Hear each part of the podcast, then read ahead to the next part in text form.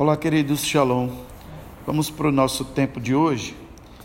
Nós estamos caminhando esse mês para nos tornarmos um povo de fé, né? E não de sentimentos e de fatos. E vamos hoje ler Salmo capítulo 37, desculpe, 27. Salmos, capítulo 27. E é um salmo muito completo e ele vai servir de alimento para a nossa alma e a nossa fé nessa jornada desse mês para nós. E nós temos algumas divisões muito interessantes nesse salmo. E nós vamos, em primeiro lugar, a gente vê o escritor falando, no caso Davi, da sua absoluta confiança em Deus. E Davi foi um cara que passou por muita, muita dificuldade, muita luta, muito desafio e tinha como dizer para nós sobre sua confiança absoluta no Senhor. Isso está nos versículos do 1 ao 3. O Senhor é a minha luz e a minha salvação. A quem temerei? O Senhor garante a minha existência, o que eu haveria de recear? Quando os perversos, meus inimigos, avançarem contra mim para dilacerar-me, eles é que tropeçarão e cairão. Ainda que um exército me cerque, meu ser não se entregará ao temor. Ainda que uma guerra estoure contra mim, manterei minha fé inabalável. Queridos, isso aqui é uma decisão.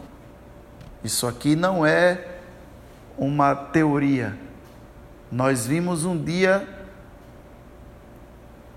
no livro de, nos livros de 1 e 2 Samuel que Davi se sentiu uma pulga perseguido pelo exército de Saul.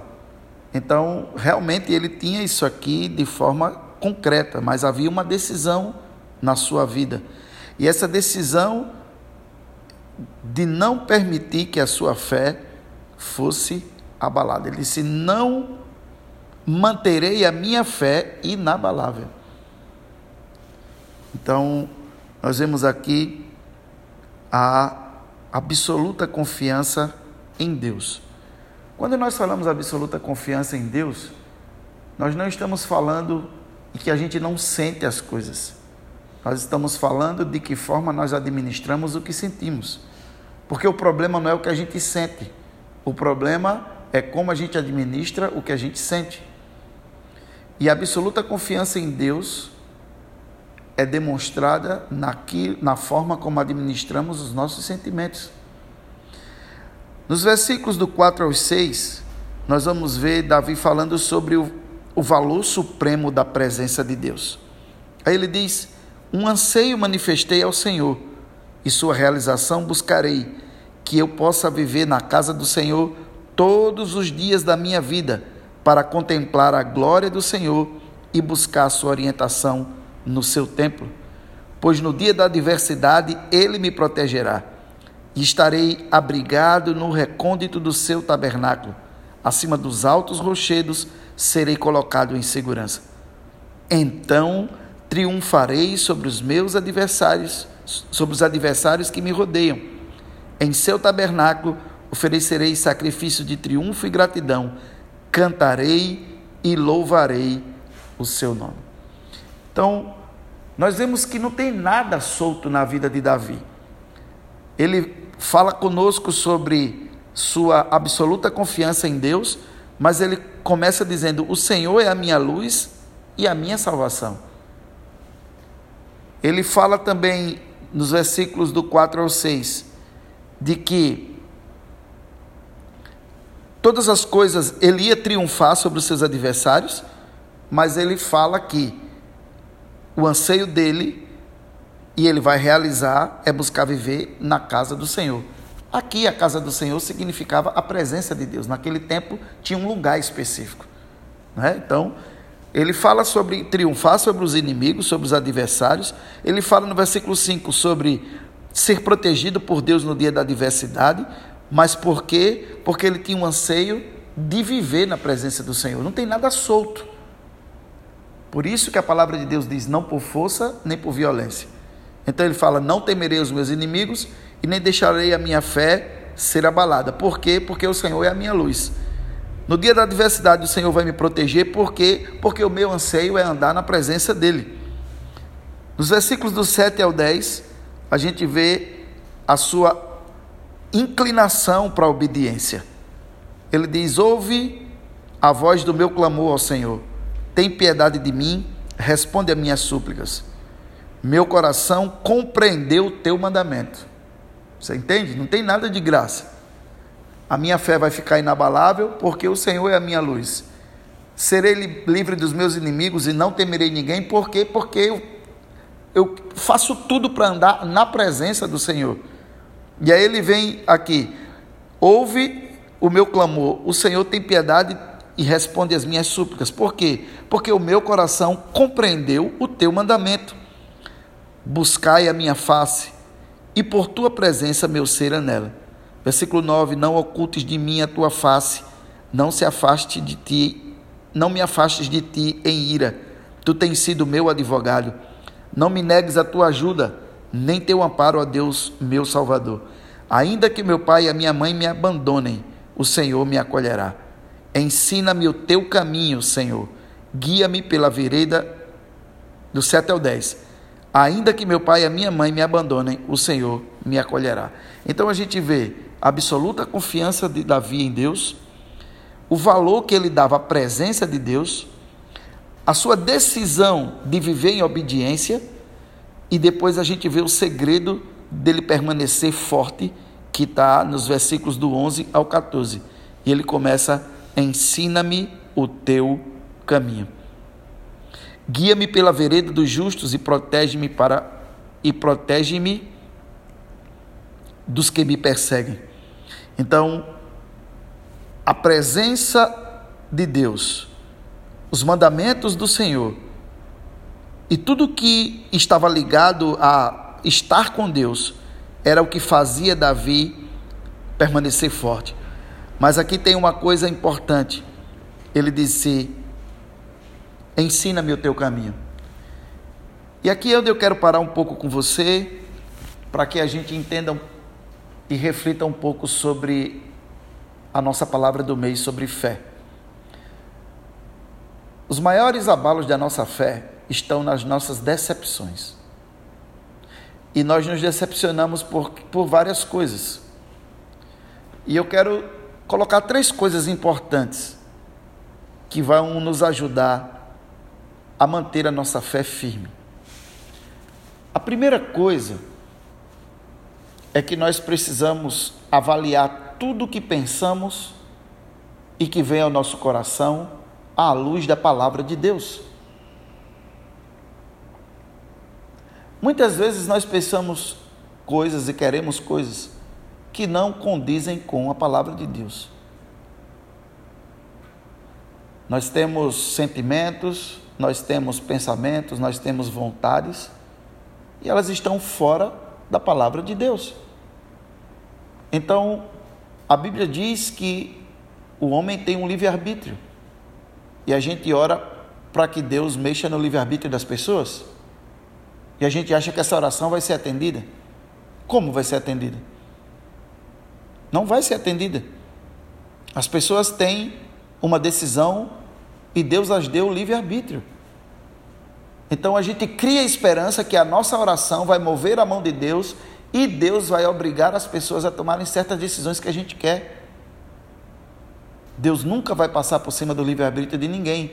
Então essa oração e essa vontade da gente está fora da palavra. Isso vai gerar decepção, que vai contaminar a nossa fé, enfraquecer a nossa fé.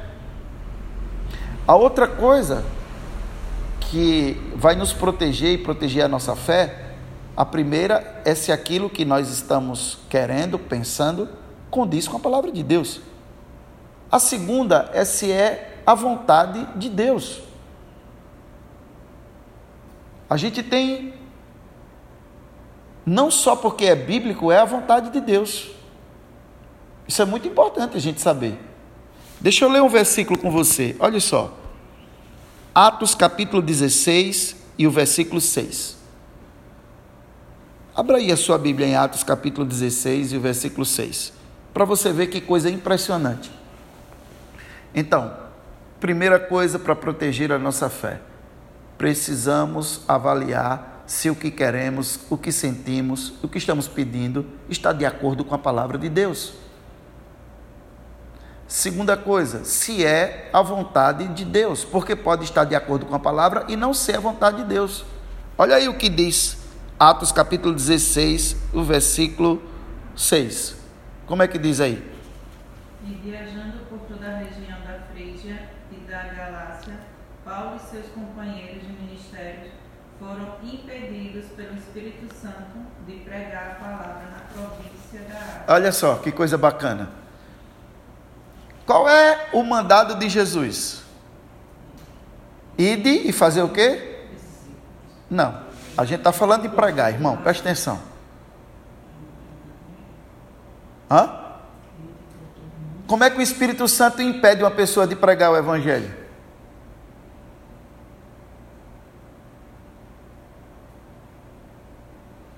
Então não basta ser bíblico, não basta ter um, é preciso saber a vontade de Deus. Então muitas coisas a gente quer, a gente gera na nossa mente, está na palavra, mas não é a vontade de Deus para nós, ou para aquele momento. Veja, irmãos, Paulo e Timóteo foram impedidos pelo Espírito Santo de pregar o Evangelho. Tem cabimento? Tem. é simples assim.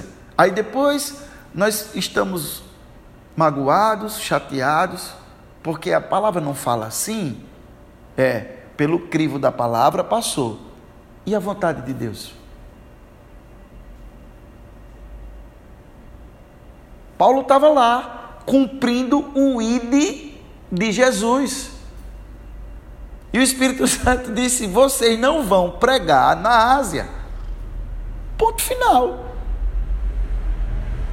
Agora veja que interessante você discernir a voz do Espírito Santo. Porque qualquer um poderia repreender, sim? O Espírito Santo vai me mandar não pregar o Evangelho? Isso é Satanás. Está repreendido. O Espírito Santo proibiu Paulo e Timóteo de pregarem. Pronto. Então, quer manter sua fé viva? Sem estar se frustrando, se machucando?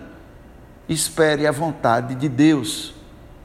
Porque nem tudo que está na Bíblia, nem tudo que é mandamento, é a vontade de Deus para você ou para aquele momento da sua vida. A Ásia ouviu o Evangelho depois, mas naquele tempo, para Paulo e Silas, não era vontade de Deus pregar lá, e eles foram impedidos pelo Espírito Santo. Então, discernir a voz do Espírito Santo é importante para nós. Primeira coisa, verificar se está de acordo com a palavra de Deus. Segundo, saber se é a vontade de Deus. E em terceiro lugar, conhecer o caminho de Deus. Certo? Conhecer o caminho de Deus. Voltando para o Salmo 27, no versículo 11 você vai ver Paulo dizendo: Ensina-me o teu caminho, Senhor. Guia-me pela vereda dos justos e protege-me dos que me perseguem. Olha, ensina-me o teu caminho. Então, é preciso ter o sinal verde da palavra, é preciso ter o sinal verde de se é a vontade de Deus, e é preciso saber qual o caminho do Senhor para essa vontade. Então, nós vamos ver isso na vida de Abraão, na vida de Moisés, na vida de Davi. A palavra de Deus para Abraão é que ele saísse de um dos caldeus e fosse para uma terra onde ele seria pai de uma grande nação. E lá foi Abraão para a terra de Canaã, que era a palavra de Deus. Essa palavra foi expressa com a vontade específica de Deus para Abraão. E Abraão foi. Só que o caminho para cumprir a palavra de Deus na vida de Abraão foi outro. A terra de Canaã foi a terra para onde o Senhor levou Abraão. Mas o lugar escolhido por Deus para multiplicar e fazer a palavra se cumprir foi o Egito. E aí? Olha o caminho do Senhor. O lugar escolhido por Deus para ser conquistado foi Canaã, mas o lugar que Deus designou para a nação, para os filhos de Abraão crescerem e virarem uma nação, foi o Egito. Quando Jacó saiu do Egito para ir prontava, pra, quando Jacó saiu de Canaã para ir encontrar José, tinham 75 pessoas. Quando saiu do Egito, tinha 3 milhões e meio de pessoas. Você entende? O caminho do Senhor para cumprir o que ele lhe disse. Que caminho? Aí você vai ver também Moisés. Moisés tira o povo do Egito e tinha um caminho que em 11 dias, que era o caminho normal de quem saía do Egito para ir para Canaã. O caminho normal dava 11 dias de viagem. Deus tirou o povo pelo caminho do Mar Vermelho, que era 40 dias de viagem. Qual o caminho que o Senhor quer? E a Bíblia diz que Deus não levou o povo pelo caminho, pela estrada, pela, pelo, pelos filisteus, para que eles não temessem a guerra. Então, sair do Egito estava na palavra de Deus sair naquele momento, depois das dez pragas, se cumprir os 430 anos que ele tinha dito a Abraão. Era a vontade de Deus. Por qual caminho? A lógica era pelo caminho dos filisteus, eram 11 dias. Deus os levou pelo caminho do mar, 40 dias. Qual é o caminho? Depois muitas pessoas estão sem fé. Depois muitas pessoas estão frustradas. Ah, eu já não acredito mais. Por quê? Porque Deus, porque não verificaram a palavra, não verificaram a vontade e não verificaram qual é o caminho. Uma dessas três coisas falhou e a pessoa vai se frustrar. Era a vontade de Deus, mas se Israel tivesse saído pelo caminho normal que todo mundo fazia naquela época, ia dar de cara com os filisteus e ia ter guerra. E a Bíblia diz que eles não suportariam a guerra. Deus os levou por outro caminho. Nós vamos ver também em relação a Davi. Quando Davi foi ungido rei de Israel, os filisteus subiram para atacá-lo. E Deus deu a ordem, ele desceu e matou os filisteus. Destruiu o exército e eles se reagruparam e voltaram. Quando voltaram, Davi perguntou para Deus: E agora? E Deus disse: não por esse caminho. Agora você vai por trás. Quando você ouvir o estrondo do casco de cavalo nas copas das amoreiras, você sai. Qual é o seu caminho? Qual o caminho de Deus para fazer isso? Para o que ele prometeu? Existem pessoas que Deus prometeu filhos. Existem caminhos para isso. Existem pessoas que Deus prometeu ascensão financeira. Qual é o caminho? Então hoje eu quero trazer para você que quando a gente não conhece essas coisas, as frustrações vêm e depois nós temos uma companhia chamada desespero. E o desespero é como um ladrão que rouba de nós o discernimento. E essa influência enganadora deve ser marcada e reconhecida como uma ferramenta do inimigo na nossa vida. Nós não podemos deixar de acreditar na promessa de Deus, porque nós não discernimos, não buscamos se é a vontade dele, não buscamos qual é o caminho dele. Então nós precisamos viver isso para que a nossa esperança se mantenha viva. O povo de Deus deve ser conhecido por sua esperança independentemente das circunstâncias. talvez mais do que a maioria das outras virtudes. E é interessante que nós, nessa noite, recebamos essa palavra do Senhor. A Bíblia diz: provai e vede que o Senhor é bom. Então, tem muita coisa que vem ao nosso coração e nós perguntamos, precisamos perguntar: está de acordo com a palavra? Tá, ok. Segundo ponto: é a vontade de Deus, seja para a minha vida ou seja para esse momento da minha vida. Paulo e Timóteo foram proibidos pelo Espírito Santo de pregar. Pronto. Só para aí você ter ideia. É a vontade de Deus para agora que isso aconteça. Terceiro lugar, qual é o caminho? Porque para todas as coisas existe um caminho. Existe um caminho de Deus e existe o caminho normal que todo mundo faria, que é absolutamente normal. Às vezes é lícito, às vezes é, é socialmente aceito, às vezes não é pecado, mas a pergunta é: qual o caminho que Deus quer que você trilhe nessa vontade dele? Abraão, vá para Canaã, ok. Vou fazer de você uma grande nação, ok.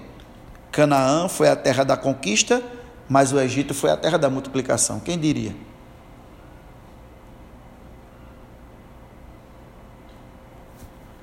Moisés tira o povo e vai para Canaã. Então, nós vamos por aqui. Essa é a terra que todo mundo que sai do Egito vai para Canaã pega. Não, você vai pelo, pelo Mar Vermelho. Nós sabemos por quê, mas Deus não disse para eles por quê. Só quem sabe é a gente na, na palavra, e Moisés. Davi foi ungido rei e por duas vezes o mesmo inimigo pelo mesmo caminho veio. E Deus mostrou caminhos diferentes a Davi. Que você possa ter paciência para colocar a sua vontade à luz da palavra de Deus, para buscar de Deus se qual é a vontade dele e para conhecer o caminho do Senhor. Voltando ao nosso Salmo 27, Davi diz: Ensina-me, versículo 11, o teu caminho, Senhor. Guia-me pela vereda dos justos e protege-me dos que me perseguem. Não me entregues ao apetite dos meus adversários, pois são caluniadores e se levantam contra mim, bufando crueldade. Eles me fariam desesperar. Olha só. Eles me fariam desesperar se não fosse o que, irmãos? A fé. Olha só. Então, o desespero é a ausência da fé. Se não for a minha fé perseverante, de que viverei para ver a bondade do Senhor. Confiança dele que vai terminar na bondade do Senhor. E aí ele fecha o versículo 14 para nós. Confia, pois, no Senhor. Assim fortalecerás teu coração por depositares somente no Senhor toda a tua esperança. Percebe, querido? Então a gente vê, versículo 1, o Senhor é a minha luz. Quando a gente fala em luz, a gente está falando de quê? No primeiro critério que a gente falou, a palavra. Lâmpada para os meus pés e luz para os meus caminhos é a tua palavra. Né? Quando a gente vai ver sobre o segundo critério, que é conhecer a vontade do Senhor, a gente vai para o capítulo 4, um anseio manifestei ao Senhor e sua realização buscarei, que eu possa viver na casa do Senhor, não é? E ele diz: todos os dias, que eu possa viver na casa do Senhor todos os dias da minha vida, para contemplar a glória do Senhor e buscar a sua orientação, quer dizer, saber a sua vontade. E no versículo 11 vem o nosso terceiro ponto, que é ensina-me o teu caminho. Então, coloco a luz da palavra, o Senhor é a minha luz, busco orientação porque tenho intimidade e ando na presença de Deus, e procuro saber o seu caminho. Quando eu procuro saber o seu caminho, isso produz no meu coração. Versículo 14: Confia, pois, no Senhor, assim fortalecerás o teu coração, por depositares somente no Senhor toda a sua esperança. luz da Sua palavra, na intimidade, buscando a Sua vontade e procurando saber qual é o seu caminho. Aí a nossa fé vai permanecer firme, sem frustrações. Nós vamos ter muitas coisas acontecendo de ruins, mas o nosso coração não estará frustrado, porque a nossa fé estará firme. Querido Deus e Pai, obrigado por esse tempo, Senhor. Obrigado por tua palavra. Te louvo por tua fidelidade e bondade e porque o Senhor está cuidando da nossa fé esse mês. O Senhor está restaurando a cana que está quebrada e está restabelecendo a chama do pavio que fumega, para que nós possamos estar firmes na tua presença. Obrigado por tua palavra de hoje. Eu libero essa palavra a partir de uma unção apostólica sobre cada pessoa que está ouvindo. Fortalece a fé dos teus filhos, Senhor. Fortalece os joelhos dos teus filhos que estão vacilantes. Levanta-os em fé para viver a tua vontade plena, conscientes de que tudo aquilo que estão querendo está de acordo com a tua palavra é a tua vontade e eles estão buscando conhecer por que caminhos o Senhor levará para cumprir o plano e o propósito que o Senhor tem para a vida de cada um deles. Obrigado por tua graça e fidelidade, em nome de Jesus. Amém.